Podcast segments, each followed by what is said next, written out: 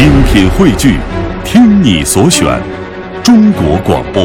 radio.cn。各大应用市场均可下载。聆听一小时，感受全中国。接下来的时间来到我们今天的魅力小城的环节。那么一提到新疆啊，很多的朋友呢都是心驰神往的。您可能会想到这个葡萄干啊、哈密瓜呀，甚至说烤全羊，包括优美的新疆舞，还有一望无际的沙漠。但是可能我觉得对于很多朋友来说啊，特别是这个七零后、八零后，甚至说很多九零后的孩子来说，这个对于新疆的最初的印象呢，可能多多少少会受一部。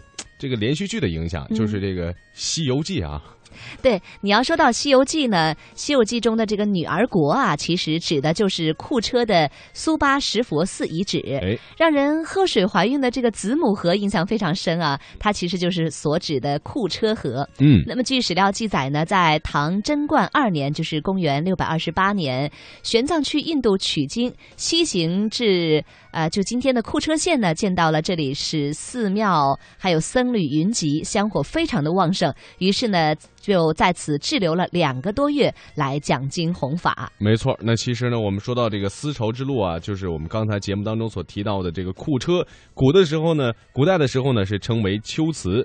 那么龟兹呢是地处丝绸之路上的中西交通的要冲。那在古代的时候呢，也算是一个西域大国了。它扼守着丝绸之路北到中段的咽喉，可以说是连接东西方贸易、传在这个东西方文明，包括世界经济、文化、历史上。它都占有着一个非常重要的位置。那么今天节目最后的魅力小城，我们就一起循着秋瓷古风，重温流传久远的女儿国的风情。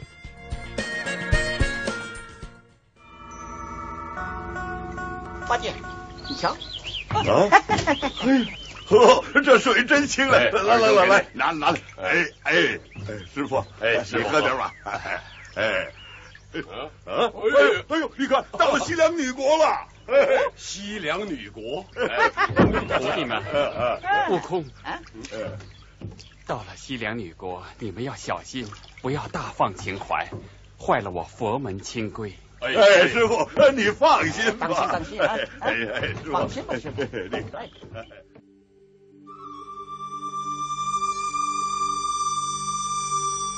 《西游记》中曾经描写了一个令人向往的女儿国。那里有一位美丽痴情的女王，一条喝了其中的水就能生孩子的子母河。哎，师傅，哎，怎么回事？哎呦，师傅，师傅，刚才还好好的，怎么这么快就？哎呦，怎么回事？唐玉帝进城之前可是喝了河中之水了？呃，喝了喝了。呃，我和师傅一人喝了半钵清水，仰着肚子就疼起来了。小师傅不必发怒，热汤也治不好他们二人的腹痛啊！啊，哎呀，这这怎么回事啊？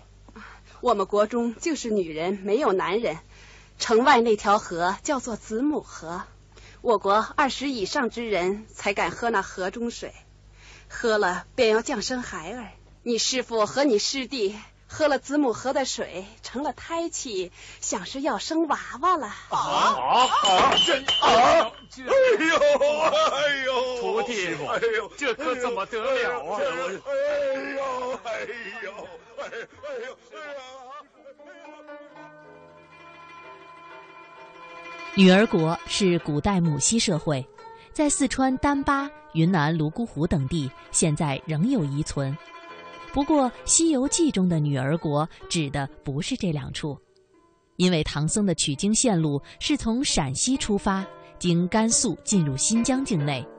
而据考证，书中所提到的西凉女国位于现在的新疆库车。库车是中国古代西域政治、经济、文化的中心。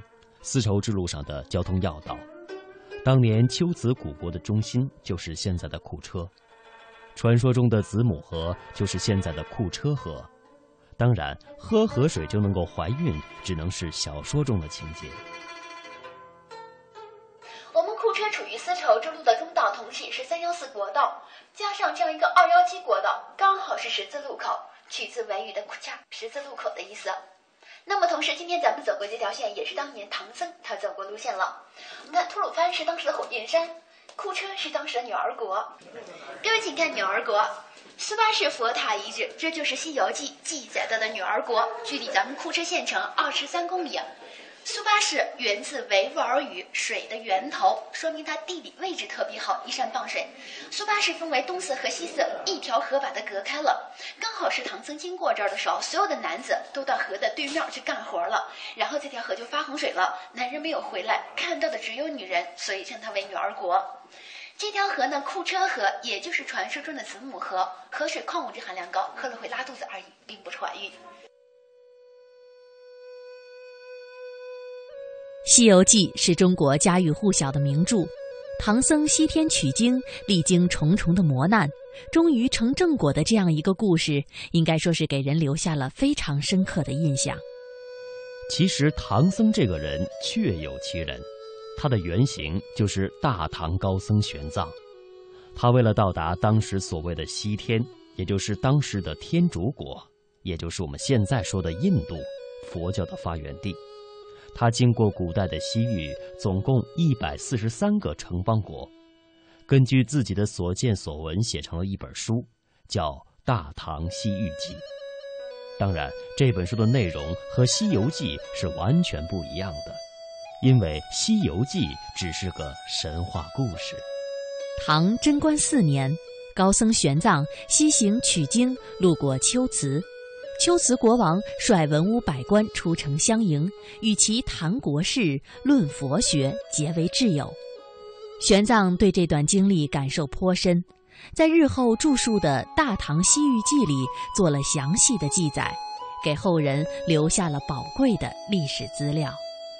龟兹是唐代安西四镇之一，处在西域中心的十字路口上，是唐代著名的军事重镇。《汉书》这样记载：秋辞国王至盐城，去长安七千四百八十里，户六千九百七十，口八万一千三百一十七，胜兵两万一千七十六人。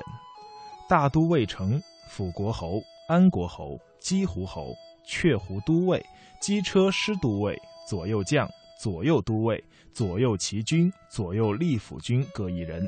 东西南北部千长各二人，却胡军三人，一长四人。南与荆绝，东南与且末，北与乌孙，西与姑墨节。能住也，有千。东至都护治所乌垒城三百五十里。秋词曾经国家昌盛，佛教繁荣。玄奘的《大唐西域记》记载。秋祠大城西门外，路左右各有立佛像，高九十余尺。于此向前建五年一大会处，每岁秋分数十日间，举国僧徒皆来汇集，上自君王，下至士庶，捐费俗物，奉持斋戒，受经听法，节日望皮。诸僧伽蓝庄严佛像，引以珍宝，视之仅矣。再诸碾鱼，谓之形象。动以千数，云集会所。现如今，在新疆库车县城西大约两公里的皮朗村，有一座古城。古城周长将近八千米，除东南北三面城墙尚可辨认之外，西城墙已经荡然无存，全城呈现出不规则的正方形，城墙高大约两到七米。由夯土筑成，每隔四十米左右有城垛一个。古城出土文物有石器、骨器、彩陶片、铜剑、汉武铢钱、钧瓷小钱、开元通宝等。据专家确认，这座古城就是当时的龟兹国留下的，也就是当时的龟兹古国。首先呢，我们站在这里来看一下我们正前方这个山，它给人的气势呢非常的磅礴。我们走到这里，就像走到了一个城堡式宫殿的门口，特别是那种罗马柱，看到了吗？像罗马的那种对罗马柱，然后呢，就像那个罗马的斗兽场的门口，看上去气势非常的磅礴。然后呢，那个红色的小房子就是我要给大家讲的阿爱石窟。由于我们这个石窟呢，它在两千零六年的时候受到了这些一些游客的破坏，所以呢，我们现在国家呃保护起来了。众所周知，秋瓷乐舞的知名度甚至高于敦煌乐，对当时的中原文化产生过极其深远的影响。而这种影响，时至今日仍然存在。越来越多的人开始研究秋瓷乐这个千年之后盛名不衰的音乐体系，而即便是玄奘，也无法抵御这种极致的诱惑。在整本《大唐西域记》中，玄奘只提过一次音乐，即使是到了佛国印度，他也没有再提起过音乐，而他把这个唯一给了秋瓷。